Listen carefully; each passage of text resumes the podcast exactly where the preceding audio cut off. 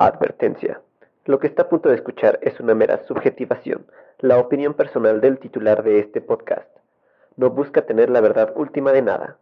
El locutor titular de este podcast no es experto en los temas tratados. Si usted busca más profundidad y veracidad, investigue por su cuenta, no sea huevón. Bienvenidos a ¿Qué pedo con Delectofilia? Gracias.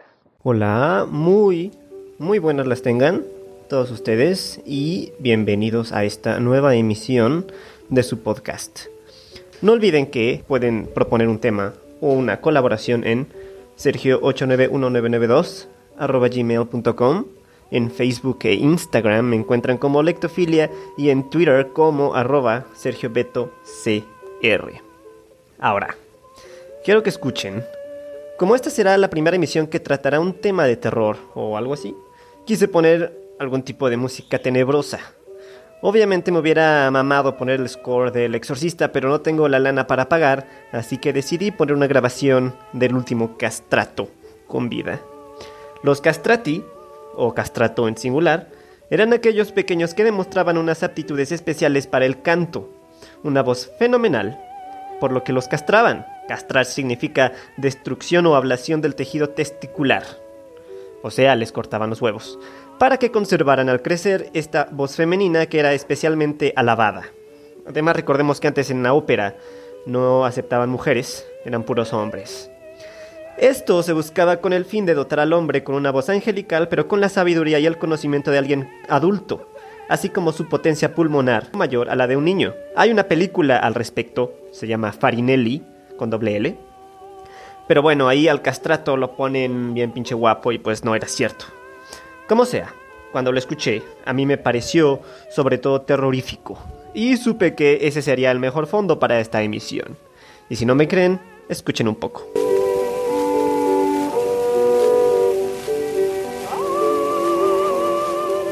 Este podcast nació porque escribí un cuento de terror que le pasé a Lucía y a Raúl, unos amigos, y ellos me convencieron. Bueno, ni fue intenso el proceso de convencimiento, solamente dijeron que ese cuento debería ser una novela y como soy fácilmente influenciable y mangoneado por quien sea que me muestre el más mínimo gesto de afecto, pues decidí hacer la novela, que hoy por hoy está en proceso. Legión. No les voy a decir de qué se trata porque es mi historia y hasta que la proteja podré decir un poco más. Obvio, aquí hablo de mis libros porque en la vida real a nadie le interesa escuchar eso, porque qué hueva. Sin embargo, para poder escribirla tuve que investigar de un tema del que no soy experto y aquí trataremos un poco de esas lecturas que tuve. Comenzaremos con una película que es de mis favoritas en su género, en el terror, junto con El Resplandor de Stanley Kubrick y La primerita del Conjuro. De hecho, hace tiempo cuando quería a la gente invité a dos amigos, a dos amigos, a verla a mi casa. ¿Qué pasa cuando nos aburrimos hoy en día? Pues ellos estuvieron en su celular también. Desde ahí me juré no invitar a nadie a ver películas. Así que hoy, ¿qué pedo con la posesión de Robbie Mannheim? En 1973, la sociedad se vería conmocionada por una película que se volvería un hito en el cine, El Exorcista, de William Fredkin. Con un realismo en sus efectos especiales visuales, así como los efectos de sonido, resultaron en una visión escalofriante en el caso de la lucha entre el bien y del mal. La película narra la historia de la pequeña Regan, quien es poseída por un ente maligno, así como la lucha por salvar su alma a través de un exorcismo. La película tuvo tal impacto que la gente se quedaba pasmada de miedo en el cine, se salían, se desmayaban e incluso se vieron algunos casos de abortos espontáneos y sentimientos de persecución. Esta película está basada en la novela homónima, El exorcista de William Peter Blatty, que construye una dicotomía entre la perspectiva científica del caso y la religiosa, la novela no solamente se centra en cómo el demonio puede cambiar drásticamente la vida de alguien, sino en la búsqueda de la verdad a través de la ciencia. Los casos de posesión muestran diferentes patologías que pueden ser explicadas desde la psicología. Está codificado en la clasificación internacional de enfermedades mentales como trastorno de trance o posesión o como trastorno de personalidad múltiple. El trastorno de personalidad múltiple o trastorno de identidad disociativo de personalidad tiene las siguientes características según el doctor Xut Subieta Méndez. La presencia de una o más identidades distintas o estados de personalidad, cada uno con sus patrones de percepción relativamente estables en relación a y pensando en el entorno y el yo. Por lo menos dos de estas identidades o estados de personalidad asumen el control recurrentemente de la persona. La incapacidad para recordar importante información personal que está demasiado extendida para poder explicarse por medio del olvido ordinario y que no se debe a los efectos directos de una sustancia. Por ejemplo, pérdidas de conciencia o conducta caótica durante la intoxicación con alcohol. O una condición médica general, por ejemplo, ataques parciales complejos. Esto quiere decir que la patología que tiene el enfermo no se puede explicar ni con sustancias que haya consumido o por alguna enfermedad medianamente agresiva. Los trastornos de conversión o trastornos disociativos, antes conocidos y agrupados bajo el diagnóstico de histeria, consisten en la presentación de síntomas que afectan el motor voluntario o sensorial del sujeto. Se dicen de conversión porque el paciente vuelve complejos psicológicos en un trastorno físico y los disociativos son los que generan trastornos de conciencia. Algunos de los múltiples síntomas son inhabilidad para mover partes del cuerpo, parálisis motora, ceguera, trastornos del sistema nervioso, como temblores, parestesias, o sea, la sensación de hormigueo en el cuerpo, o crisis del tipo epiléptico. Casos ya se habían visto, por ejemplo, en los estudios sobre la histeria de Sigmund Freud y Joseph Breuer, en el caso de Anna O, cuyo nombre real era Berta Pappenheim, una feminista judía y defensora de los derechos de la mujer y del niño, cuyo caso fue particular, y en ella, Joseph Breuer, improvisó el método catártico para aliviarla, cosa que no pudo y tuvo que ser internada en un psiquiátrico, y, al salir, comenzó su vida como luchadora humana. Ella mostraba un singular cuadro de síntomas que iban desde parálisis, ceguera, sordera y mudez posiblemente generados por su gestión, además de personalidades múltiples y habilidad para hablar diferentes lenguas. De este caso nació lo que hoy conocemos como psicoanálisis. Se vio también el caso de Anneliese Mitchell, una mujer católica a la que se le sometió a un exorcismo en 1975 y murió a causa de desnutrición al final. Comenzó en teoría con epilepsia del lóbulo temporal, cosa que no se puede comprobar, y siguió con una fuerte depresión. Ella sostenía que escuchaba voces. Después comenzó a tener una aversión a objetos religiosos. Sus padres pensaron que se trataba de un caso de posesión, por eso se solicitó el exorcismo. Se comenzó un juicio en contra de los padres de la mujer y de los curas responsables, alegando negligencia al querer usar un ritual de 400 años de antigüedad para aliviar a la paciente. Se alegó que ella había muerto también por la tensión generada durante el ritual, cosa que tampoco se pudo comprobar. Durante el juicio no se pudieron usar los 51 registros audiográficos de los demonios hablando a través de Annelies. Al final, los curas y sus padres salieron bajo libertad condicional y una fianza. Está de sobra decir que los padres de Annelies eran devotos católicos, en especial la madre, quien tuvo una educación profundamente católica basada en la expiación de los pecados a través del sacrificio. Este caso se conoce en el cine como el exorcismo de Emily Rose. A continuación, un fragmento de uno de estos registros audiográficos. El idioma que hablan es alemán. in die Hölle. Und du weißt noch, was du zu sagen hast?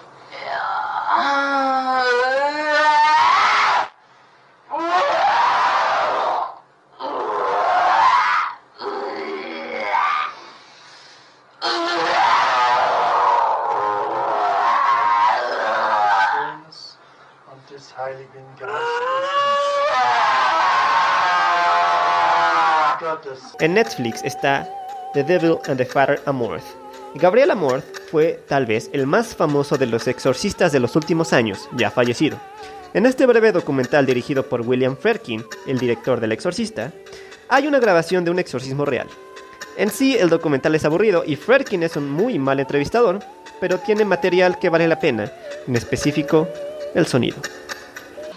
Jesu, intercedente, Immacolata Virgine dai Genitrice Maria.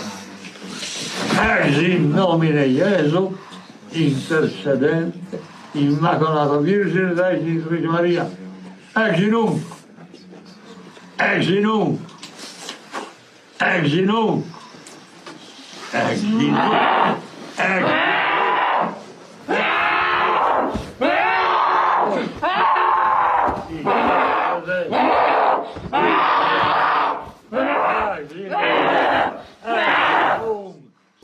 Ahora espero no cagarla con esto de los derechos de autor, pero bueno, ya cité mi fuente, que aguante en vara. ¿Qué es la posesión? En sí, no es fácil encontrar mucha información al respecto, pues es un tema tabú para la iglesia.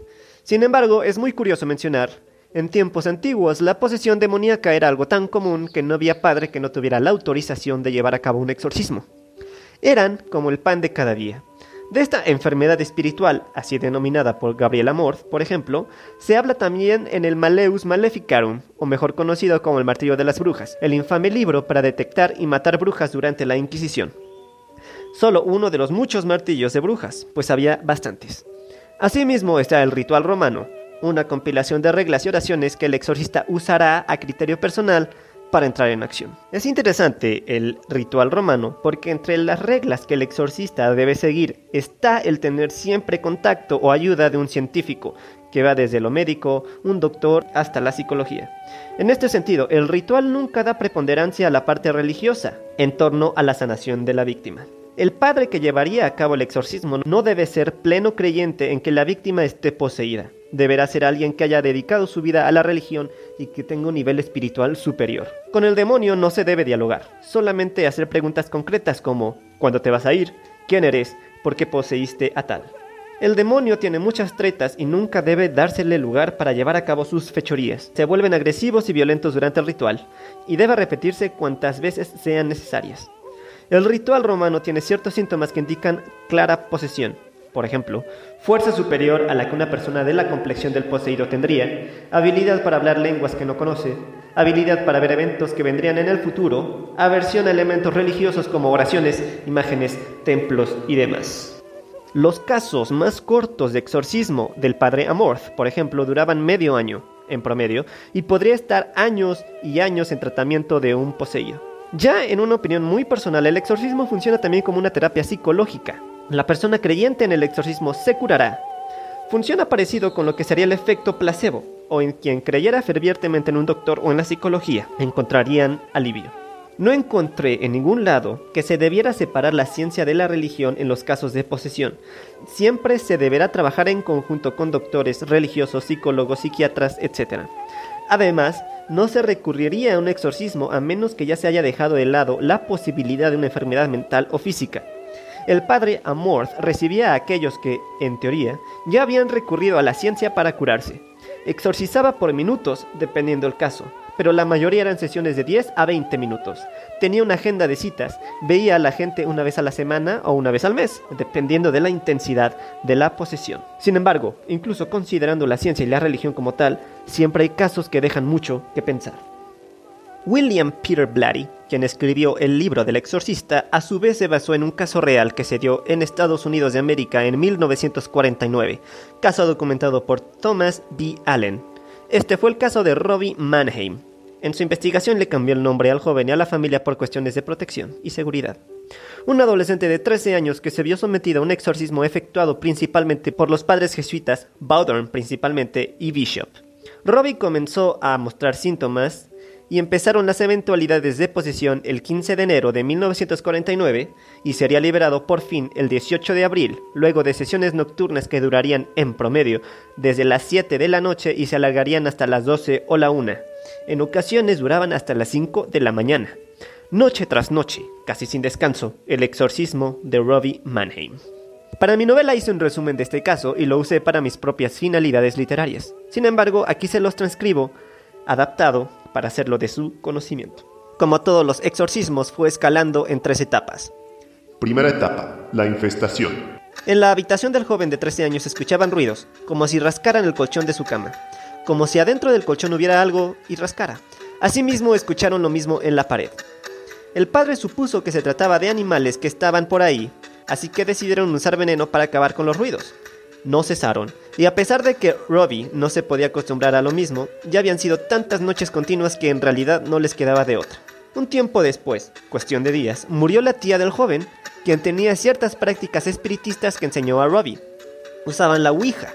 La Ouija viene de las afirmaciones en francés oui y alemán ya, Ouija, como instrumento de comunicación con entes que no podían ver literalmente. Se supondría que eso fue la puerta de entrada, aunque en realidad nunca supieron la naturaleza de estas pláticas, sesiones o clases que la tía enseñaba al niño con relación a los espíritus. Los ruidos duraban desde las 7 de la noche hasta las 12 en ocasiones. Segunda etapa, obsesión. No todo se detuvo en los ruidos incesantes todas las noches porque en teoría los ángeles caídos y demonios se les facilita más llevar a cabo sus actos durante la misma. Entonces, junto a los ruidos, comenzó la cama de Robbie a moverse. La cama temblaba, y cuando lo hacía, Robbie se quedaba ahí pasmado, como en una especie de trance. Veían que las esquinas de la misma, las sábanas, apuntaban hacia arriba y lucían rígidas, como si a la tela le hubieran puesto almidón. Al acabar de temblar la cama, las sábanas regresaban a la normalidad. La familia en sí no era creyente ni practicante, pero decidieron pedir ayuda porque, aparte de la cama que se movía por las noches, distintos objetos de la casa salían volando sin que nadie los tocara ni los lanzara. Llegaron a pensar que se trataba de fuerzas telequinéticas que, tal vez, no sabían que el joven poseía y que usaba inconscientemente. Pero el problema escalaba de tal forma que no había noche en la que Robbie pudiera dormir bien porque se movía la cama, había toques, tocaban las paredes, como con un puño. El crucifijo que estaba en la pared se movía como si alguien desde atrás de la misma la golpeara con fuerza como si quisiera tirar él mismo. Además, en la escuela, Robbie reportó que se movía su mesa banco. Obvio era que no le creían que se movía solo. Creían que él lo movía, así que dejó de asistir a la escuela por el momento. Pidieron ayuda al cura local, quien sugirió que, para que la familia tuviera una noche de sueño reparador, después de quién sabe cuántos días sin poder dormir, se llevaran a Robbie a su casa para ver si así menguaba la actividad. Los papás de él accedieron a esta petición y esa noche el joven se fue a dormir a la casa del eclesiástico. La cama donde el joven durmió se empezó a mover, empezó a temblar, y al cura le pareció obvio que lo hacía. Movió al joven a un sillón pesado que él, en lo personal, el padre, no podría mover. Al sentarse, después de un rato sin que Rob hiciera nada, el sillón se inclinó sobre la pared. Al quitarlo, el sillón regresó a su posición original. El padre trató de moverlo, pero no pudo creyó que lo más indicado sería que él se durmiera en el suelo, así que le puso sábanas y lo acostó. Sorpresa magna se llevaría al ver cómo las sábanas parecían almidonadas también, y el joven se empezó a deslizar por todo el suelo como si lo fueran jalando. Tercera etapa, posesión. En el cuerpo de Robbie se marcaban heridas que parecían ser causadas con una navaja de afeitar. Al aparecer las mismas, él sufría mucho de dolor. En una ocasión, su madre sugirió regresarlo a la escuela y en una de sus piernas apareció visiblemente la letra N y en la otra la letra O. No. Aparecían estas marcas en todo su cuerpo, así como él comenzaba a actuar violentamente. El mismo padre que lo llevó por una noche a su casa decidió empezar el exorcismo por su cuenta a pesar de su poca investigación al respecto. Lo llevaron al joven a un hospital religioso y ahí, en medio del exorcismo, el poseído logró quitar un pedazo de la cama, un fierro, lo arrancó con sus manos y se lo lanzó al padre en el hombro. Pasarían años antes de que él, el cura, pudiera volver a levantar siquiera la mano por la herida tan profunda, y se requirieron más de 100 puntadas para curarlo. Para este momento, Robbie tenía ataques de violencia extrema y se retorcía de dolor cuando aparecían las marcas. Una de ellas les dijo que se fueran a vivir a casa de una tía de él, y así lo hicieron, pues también pensaban que si se iban de ahí, si se alejaban, esto menguaría. No fue así. Durante la noche, incluso si dormía con alguien más, se veía afectado por sus trances, por la cama que temblaba, cosas que se movían, heridas que aparecían de la nada y daban órdenes a través de palabras e incluso llegaron a reportar figuras cuasi demoníacas. La prima de Robbie, que iba en una escuela religiosa, pidió ayuda al director, el padre Bishop, un sacerdote muy estimado y, junto con otro sacerdote, el padre Bodern, que había llevado toda su vida al servicio de Dios, comenzaron las investigaciones pertinentes para el exorcismo. Eso a pesar de que hubo ciertas disputas de sentido teológico y administrativo entre saber qué institución religiosa debía llevarlo a cabo. Cuando los padres fueron a la casa, pudieron conversar incluso con el joven, jugar, y al ver que no pasaba nada, decidieron irse. Bendijeron la casa y, a escondidas, pusieron una reliquia sagrada secundaria, o sea, algo que ha sido tocado por una reliquia sagrada primaria, como una estrella de la cruz de Jesús. Bajo la almohada del joven fue colocada esta reliquia. A punto de irse escucharon ruidos arriba y subieron. La cama se movía violentamente y la reliquia había salido volando. El niño estaba en trance con los ojos cerrados, y ahí decidieron que era necesario un exorcismo. Comenzaron en la casa de la familia. Ahí iban todas las noches y duraban horas y horas, desde que el joven se iba a dormir por eso de las 7 u 8 de la noche hasta las 2 o 3 de la madrugada. Dependía mucho del joven en sí. Cuando hacían el exorcismo, Robbie daba muestras de una fuerza muscular tal que llegaban a necesitar hasta tres hombres para mantenerlo a raya. Siempre tenía los ojos cerrados y a pesar de eso les escupía a todos, tanto a quienes lo detenían para que su violencia no causara estragos, hasta a los padres mismos. Eran escupitajos espesos de un color verde intenso. El joven tiraba flatulencias muy, muy pestilentes, así como orinaba de forma desproporcionada. El olor en la habitación era de sobra aborrecible. Durante semanas y semanas los padres lucharon cada noche para alejar al demonio, siempre resistentes a pesar de que no podían dejar de lado sus labores académicas y administrativas por el día. No tenían permitido faltar. Debían aparentar un estado de normalidad porque esto de los exorcismos era de la Edad Media, no de la actualidad. La situación era cada vez peor. Las marcas en su cuerpo eran profundas y sangrantes. Decían palabras, instrucciones y tenían formas de cruz o hasta demoníacas. Algunos decían que parecían de vez en cuando las alas de un murciélago. Las reliquias salían volando sin que nadie las tocara. El joven llegaba a hablar con voces muy distintas, algunas veces agudas, otras veces graves. Llegaba a tararear canciones que al despertar no recordaba, como el Danubio Azul de Johann Strauss. Y al cuestionársele cuando estaba fuera de trance que si conocía la melodía o se le pedía que la cantara de nuevo, no la hacía porque no la conocía. Llegó a cantar, incluso según los sacerdotes presentes, como lo haría un niño de voz blanca en coro de iglesia, tan afinado y hermoso. Sin embargo, la madre sostenía que Robbie nunca se había interesado por cantar a pesar de que siempre tenía los ojos cerrados, al escupir daba en los rostros a todos, tanto a los sacerdotes como a los que estaban presentes. Cuando tarareaba canciones se ponía incluso a marchar en la cama, acostado, movía los pies a un ritmo y el sonido de rascar en su cama también iba a ese ritmo. En una ocasión, incluso un librero, cuando los sacerdotes iban subiendo, se movió para bloquear la puerta. Una de las heridas les informó a los padres que se saldría un día específico, y al llegar ese día una herida se dibujó en el abdomen que decía salida y apuntaba al sexo del muchacho. Es más que sabido que, desde tiempos antiguos, los demonios salían del cuerpo de los poseídos por medio de la orina o defecando. Según palabras del joven, después de fuertes arcadas nauseosas, vio irse por la ventana una sombra oscura, una especie de humo, y todos celebraron su victoria, pues, por fin, Después de semanas de lucha, lograron expulsar al demonio. Pero se equivocaron. El demonio los había engañado, cosa que viene en el ritual romano de posibilidades, que nunca se dejen engañar por él. Cuatro días después que se fue el mal espíritu, comenzó de nuevo a temblar la cama, sus ataques de trance, su violencia. Decidieron pues llevarlo a un hospital religioso e iniciarlo en el catolicismo para que hiciera la comunión.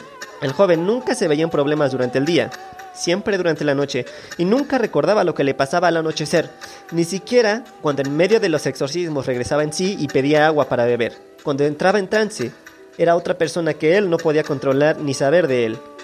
O eso. Así, pues, se estaba preparando para la comunión. Ese día que lo llevaban a la iglesia se puso violento e hizo que chocaran. Iba con sus tíos y su mamá, pero por suerte nadie resultó herido. Lograron llevarlo a la iglesia, pero fue recluido directamente en el hospital. Le hicieron la comunión entre estadios de conciencia y ataque. Cuando le daban la hostia, la escupía. Cuando le preguntaban si quería Dios en su cuerpo, el joven Robbie comenzaba diciendo que sí, pero luego parecía como si luchara, como si quisiera decir algo pero no podía. El demonio le había dicho a los padres que había una palabra que el niño tenía que decir para irse él, pero que jamás lo haría. El demonio en cuestión decía ser Satanás. Ya en el hospital, por las noches, el olor era fuerte, mucho, intenso y vomitivo. El joven mostraba una fuerza brutal, así como se retorcía. Decían que en sus ataques de rigidez al arquearse llegaba a tocar con la nuca sus talones. Ninguno de los padres, Bishop ni Bowdern, confirmaron esto, aunque sí demostraba por su forma de contorsionarse una fuerza que llegaron a creer no era propia de un joven como él. Durante el día, el joven estudiaba para convertirse al catolicismo, pero durante la noche era alguien totalmente diferente. Además de que se iban repitiendo patrones como las heridas, las voces cambiantes, cantaba canciones, las cosas se movían solas, él las aventaba, orinaba, expulsaba flatulencias, imitaba movimientos de masturbación y llegó a decirle al mismo sacerdote Bowdern cosas sobre su sexo en una sesión de exorcismo. Llegó a decir maldiciones totalmente ofensivas y a burlarse de quienes estaban presentes. A todos dijo, en tono de burla, cuestiones totalmente personales sobre las que nadie le había comentado y que no habría forma de que él se enterara. Cuando cantaba las canciones, les cambiaba las letras y las hacía en un tono sombrío. Cuando los padres rezaban en latín, él se burlaba y cambiaba los rezos con otras palabras en latín de sonido similar para torcer el significado de las santas oraciones. Sabía perfectamente lo que hacía y llegaba a reaccionar violentamente con algunas palabras en específico. Nadie sabía aún qué palabra tenía que decir él para que el demonio se fuera. así como comenzaba a ser consciente. Durante las sesiones del exorcismo, el verdadero Robbie sufría y decía que en sus sueños se encontraba en un abismo, pero con una luz que cada vez se veía más cerca. Es por eso que los padres continuaron con los exorcismos, pero esto se seguía alargando y alargando, causando conmoción no solo entre las enfermeras, sino entre los enfermos, que también mostraban signos de inquietud ante el caso de Robbie. Durante el día ya se comportaba violento con los enfermeros, que ya tenían experiencia con los pacientes problemáticos, pero eso no evitaba que los golpeara, pateaba, les aventaba los platos de comida para dañarlos o los mordía. Cuando querían hacer la comunión, Satanás se burlaba, porque él, Robbie, tenía que decir las palabras, literalmente, que quería recibir el cuerpo de Cristo, pero el dragón no los dejaba. Se burlaba, proclamaba que él era suyo y no lo dejaría, además de que debía decir una palabra, una muy fuerte para de verdad ser expulsado. Los padres investigaron y se preguntaron por mucho tiempo cuál era esa palabra que debía decir para por fin expulsar al demonio. Entonces, en la noche y madrugada del 18 de abril, sucedería lo impensable. Todos los presentes fueron testigos de un rictus de dolor como nunca antes habían visto. La violencia era tal que querían salir corriendo. Robbie comenzó a doblarse y la voz demoníaca se quejaba y sufría. Gritaba. Entonces otra voz habló. Una voz poderosísima e implacable. Una voz limpia y profunda. La voz del trueno. La voz del poder. Una voz rica y majestuosa habló a través de Robbie. Satanás, Satanás, yo soy el arcángel Miguel. Te ordeno a ti, Satanás, y a todos los espíritus malignos que liberen este cuerpo en nombre de Dominus. Inmediatamente, ahora. Los padres se dieron cuenta que la palabra era esa, Dominus. Por otros siete u ocho minutos el joven se estuvo retorciendo de forma violenta, espasmódica, y parecía no tener huesos o que ya estarían todos rotos. Todos lo podrían haber jurado, que alguien no podría sobrevivir a esa forma de contorsionarse. Al terminar los eternos minutos llenos de arcadas, como de vómito, en la cama, Robbie relajó los ojos y dijo con tranquilidad, y casi sin voz por el agotamiento, ya se fue. Así fue como acabó el sufrimiento para Robbie, quien creció como cualquier persona normal y tuvo familia, vivía feliz y contento por el resto de sus días. En ese tiempo, todas las oraciones se llevaban a cabo en latín. Huelga mencionar que lo que dijo, en teoría, el arcángel Miguel, fue todo en latín, no solo Dominus. La posesión es la toma del cuerpo de un ente demoníaco, no del alma. Mientras el alma sea leal a Dios, no hay problema.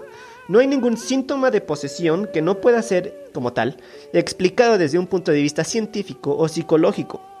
Pero solo al confrontarnos con testimonios reales, como el diario que escribió el padre Bishop al llevar a cabo el exorcismo, es cuando uno duda. El mismo padre Bishop dijo que eso no lo consideraba una posesión demoníaca, pero Bowdern creyó totalmente que sí. Además, está de sobra la aclaración pero aún así la hago. El libro tiene muchas más cosas de eventos con aires inexplicables y cuestiones paranormales. Lo que yo hice fue un pequeño resumen. El documento es mucho más extenso e ilustrativo. Yo, como tal, no creo en esas cosas. Sí me sugestiono muy fácil, no he podido dormir bien en varios días y he estado escuchando ruidos y una vez sentí que me tocaron el hombro al dormir. Pero todo se puede explicar. Probablemente estaba soñando y los ruidos venían de ahí. Además, los ruidos vienen de nuestras casas de otras casas, los muebles se expanden y se contraen por los cambios de temperatura, etc. Las voces, por ejemplo, hace falta meterse solo un poco en grupos de metal y podremos escuchar hombres y mujeres cantar con tonos y de una forma gutural increíble, pues practican y entrenan por muchos años para hacerlo. ¿No sería posible acaso que alguien bajo una aflicción mental o psicológica muy fuerte fuera capaz de emitir voces diferentes sin que por eso signifique una voz ajena al cuerpo del poseído? Porque si nos damos cuenta, la explicación de la enfermedad espiritual es la que el demonio ha tomado el cuerpo, pero no el alma. Entonces el demonio solo usa el cuerpo, pero nunca dice que hable por sí mismo.